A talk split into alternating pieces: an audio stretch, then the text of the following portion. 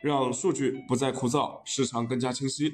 大家晚上好，我是上海钢联我的钢铁网高级研究员亮哥，每天和四位来自钢材、铁矿石、煤焦领域的分析师，带你透过数据看钢铁。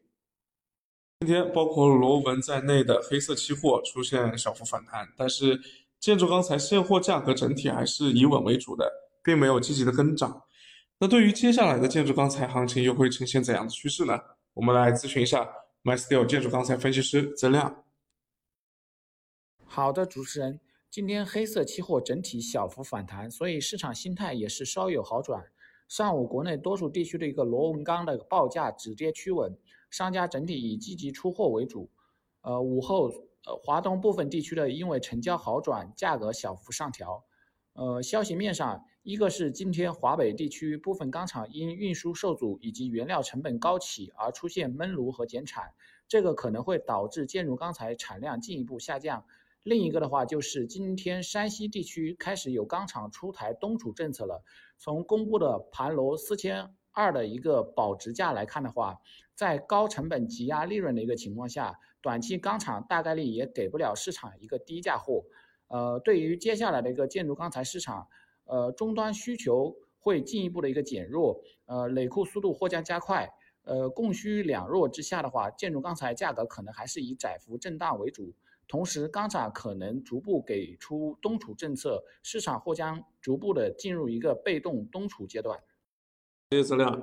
那我们接下来再听听 MySteel 热达分析师张以明的看法。好的，主持人。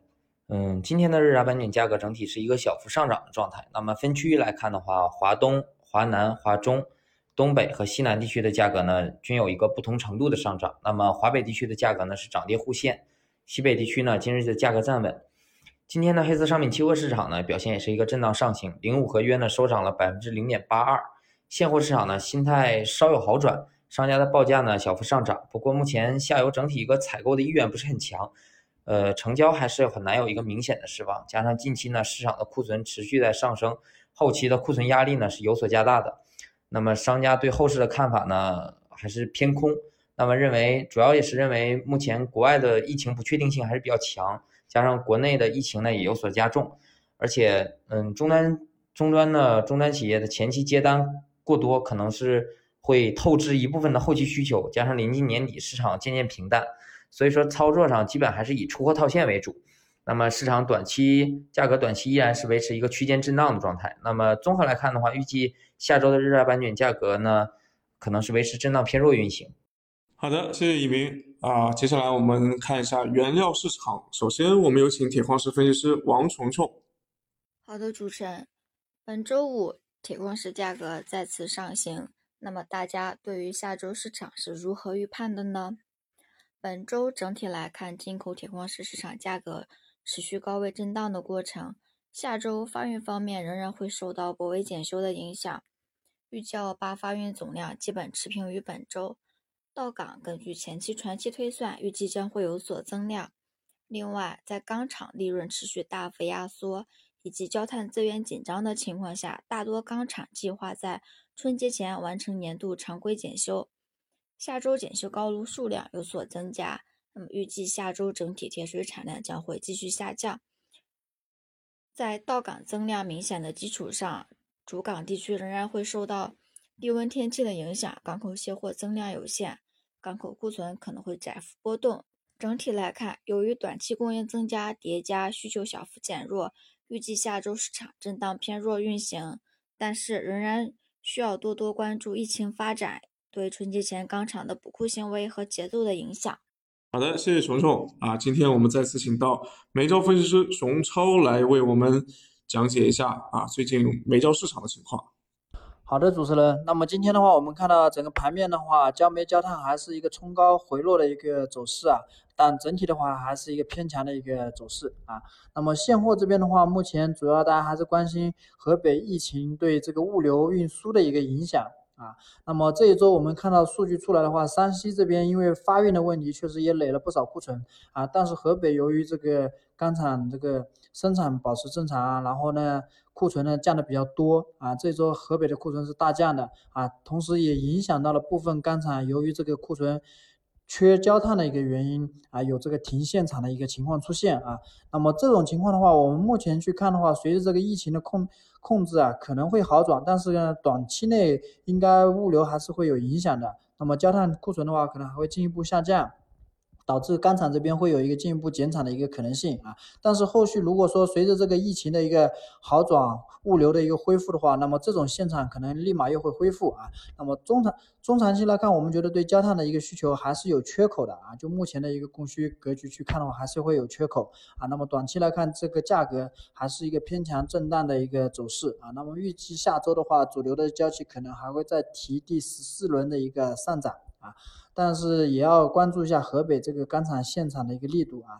如果说现场的面积比较大，影响的这个需求比较多的话，那么可能焦炭短期来说上涨的一个空间啊，包括难度也会比较大一点啊。那么以上的话就是今天焦煤焦炭市场的一个情况。那亮哥最后来总结一下，最近价格的持续下跌啊，让盘面存在调整的必要。刚才现货自身其实已经没有太大的调价意愿了啊。我们看到本周前四天。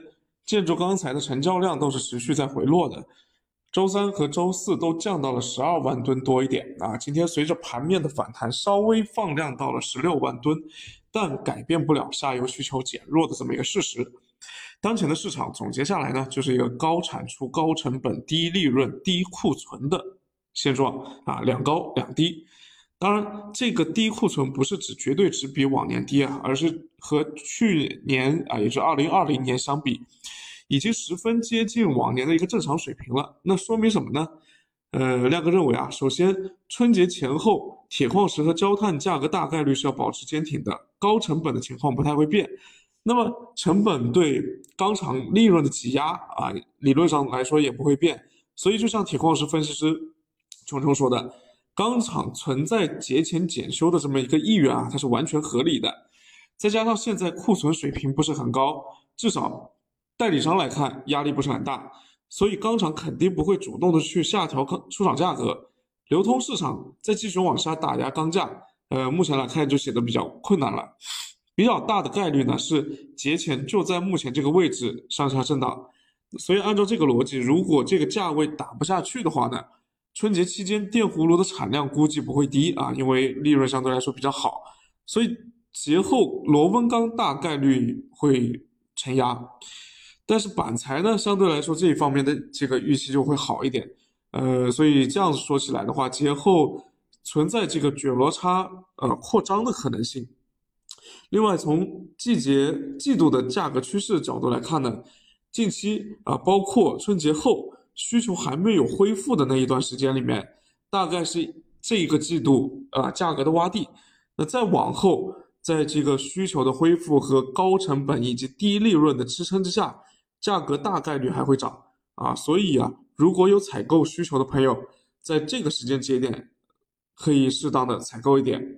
呃，当然这是个人意见，仅供大家参考啊。这就是今天亮哥的节目，呃，祝大家周末愉快。